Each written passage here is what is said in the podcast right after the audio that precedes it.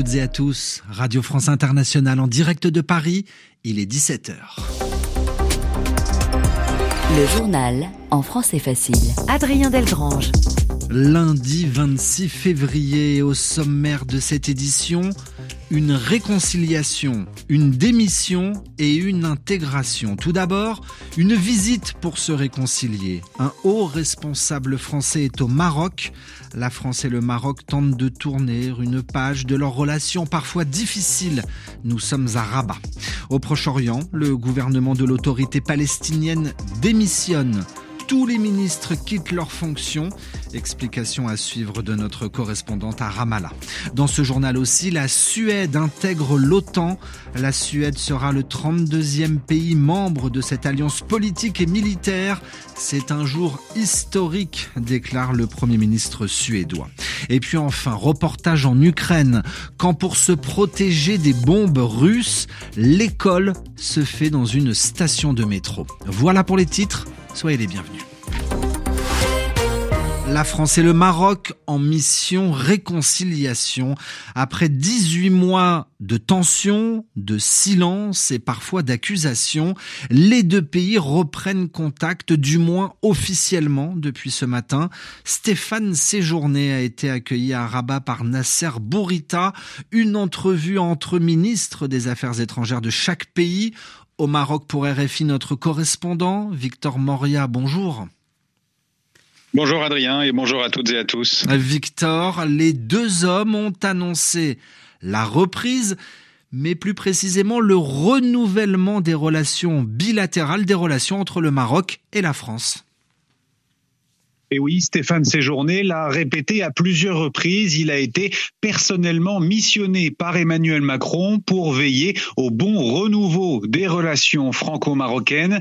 Accusé il y a un an par Rabat lorsqu'il était chef du groupe Renew au Parlement européen d'avoir euh, téléguidé une motion hostile au Maroc, eh bien le nouveau chef de la diplomatie française a aujourd'hui mis les formes dans son discours, assurant qu'il était là pour, je cite, créer un partenariat d'avant-garde entre les deux pays pour les 30 prochaines années en tenant compte des évolutions du royaume.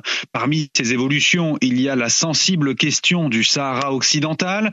Stéphane Séjourné a rappelé le soutien de la France au plan d'autonomie marocain proposé dans le cadre de la mission supervisée par l'ONU sur place. Rabat demandait pourtant depuis plusieurs mois une évolution dans le discours français à l'instar de son voisin espagnol, mais la France qui avait participé à la rédaction du plan d'autonomie en 2007, se contente de dire qu'il faut maintenant avancer sur le dossier sans préciser comment. De son côté, Nasser Borita a lui aussi insisté sur le renouveau des relations, annonçant plusieurs visites ministérielles bilatérales qui auront lieu de part et d'autre de la Méditerranée dans les prochaines semaines et les prochains mois. Il dit également souhaiter que les deux pays collaborent, notamment au Sahel, où ils ont des intérêts et une vision en commun. Merci Victor. Victor Moria, correspondant de Radio France Internationale à Rabat. Il est 18h05 à Ramallah. La politique en Palestine. Le gouvernement de l'autorité palestinienne a démissionné ce matin. Les ministres abandonnent leur poste de travail et c'est le premier ministre palestinien en personne, Mohamed Chatier, qui l'a annoncé. Une démission du gouvernement qui intervient en pleine guerre à Gaza. Les précisions à Ramallah d'Alice Froussard. Ce sont les mots de Mohamed Chtaye, désormais ex-premier ministre. Cette démission intervient à la lumière des développements liés à l'agression contre Gaza et à l'escalade en Cisjordanie occupée. Mais cette démission intervient surtout au moment où la nécessité d'un nouveau gouvernement palestinien se fait sentir. De nombreux pays occidentaux plaident pour une réforme de l'autorité palestinienne. Ils aimeraient voir une entité en charge à la fois de la Cisjordanie et de la bande de Gaza sous la bannière d'un État palestinien indépendant. Les États-Unis en premier lieu, mais aussi de nombreux pays européens ainsi que les Émirats arabes unis. Tous faisaient pression depuis un moment pour un limogeage du gouvernement. Souhaitons une gestion plus technocrate, exempte de corruption. À partir d'aujourd'hui, donc, conformément à la loi, l'actuel gouvernement se transforme en un gouvernement provisoire, intérimaire, jusqu'à la nomination d'un nouveau Premier ministre. Il y aura des réunions entre les factions palestiniennes, mais les candidats ne sont pas très nombreux. Des rumeurs évoquent déjà un nom, celui de l'économiste Mohamed Mustafa, à la tête du Fonds d'investissement palestinien, le conseiller principal de Mahmoud Mahmoud Abbas pour les affaires économiques. Alice Froussard, Ramallah RFI une actualité au Proche-Orient qui euh, résonne jusqu'aux États-Unis avec la mort de ce militaire américain. Il s'est immolé hier devant l'ambassade d'Israël à Washington. Il a voulu euh, se donner la mort en mettant le feu aux habits qu'il portait. Il a depuis ce qu'on appelle succombé à ses blessures. Il en est mort. Ce militaire a agi en soutien aux Palestiniens. Je ne serai pas complice d'un génocide et libérer la Palestine aurait-il dit avant de prendre feu. Le journal en français facile. Une école sous terre, une école dans une station de métro. C'est en Ukraine, dans la ville de Kharkiv, deuxième ville du pays située tout proche de la Russie. Les habitants euh, vivent sous la menace constante des missiles et des drones russes. Les alertes retentissent plusieurs fois par jour et toutes les nuits. Dans cette situation, impossible pour les enfants de suivre des cours dans leurs écoles, dont certaines d'ailleurs ont été détruites par les bombardements. Depuis la rentrée de septembre, la mairie de Kharkiv a donc ouvert des salles de classe dans cinq stations de métro de la ville. Reportage de nos envoyés spéciaux, Anastasia Becchio, Boris Vichit.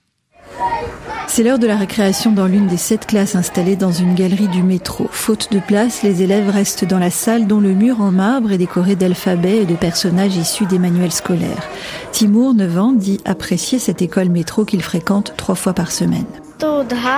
C'est bien ici, la nourriture est bonne, et les cours aussi. Je suis content parce que je suis avec mes amis et on peut discuter. Je suis allé à l'école en Allemagne, en Pologne, mais c'est mieux en Ukraine. 真 Dans une autre salle, une élève résout une opération sur un tableau interactif. Natalia Andrenko est professeure de CP. Pendant longtemps, les enfants n'ont pas eu la possibilité de se voir et de se parler. Et là, c'est enfin possible pour eux. Ils viennent avec plaisir, parce qu'ici, ils sont avec leurs camarades. Rien ne remplace le contact humain. C'est aussi plus facile pour eux de poser des questions s'ils ne comprennent pas un point du cours. Les enfants sont heureux de venir ici. Ils ont changé. En début d'année, ils étaient plus fermés, ils étaient timides, et maintenant, ils sont déjà plus sociables. Selon la mairie, plus de 2100 élèves du primaire et du secondaire fréquentent les écoles métro, soit seulement 2% des élèves de la ville. Anastasia Bekio, Boris Vichit, Kharkiv, RFI. L'actualité ukrainienne, c'est aussi cette réunion qui débute à l'instant à Paris. Réunion de soutien à l'Ukraine. Une vingtaine de chefs d'État et de gouvernement essentiellement européens se retrouvent au palais de l'Élysée. Je vous le disais en titre, l'OTAN compte désormais 32 membres. Dernier pays à entrer dans cette alliance politique et militaire, la Suède, grâce au Parlement hongrois qui vient de ratifier, qui vient d'approuver l'adhésion de la Suède à l'OTAN. Et puis l'on referme ce journal en musique avec euh, le chanteur Féfé, grâce à son dernier album intitulé Hélicoptère. Olivier Roger l'a écouté pour nous. La vie s'apprécie en l'air. La la la la. Féfé en mode majeur, majeur en l'air bien entendu, insolent il chante la vie, ses joies, ses peines, ses berges atteintes et celles restées inaccessibles. Un état des lieux d'un quart de siècle de vie dont ni la bande son ni l'histoire n'étaient écrites à l'avance.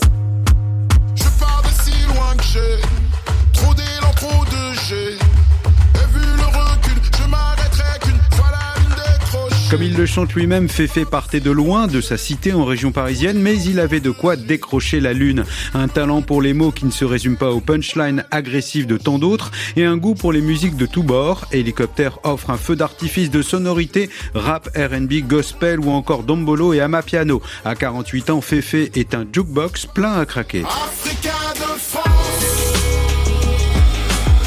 Toujours en avance sur son temps, il fut l'un des premiers rappeurs à jouer de la guitare, Féfé voyage en bonne compagnie, à Kenaton, Louisa ou encore le bluesman américain Son Little apportent leur touche, le but étant comme souvent avec lui de toujours surprendre le public.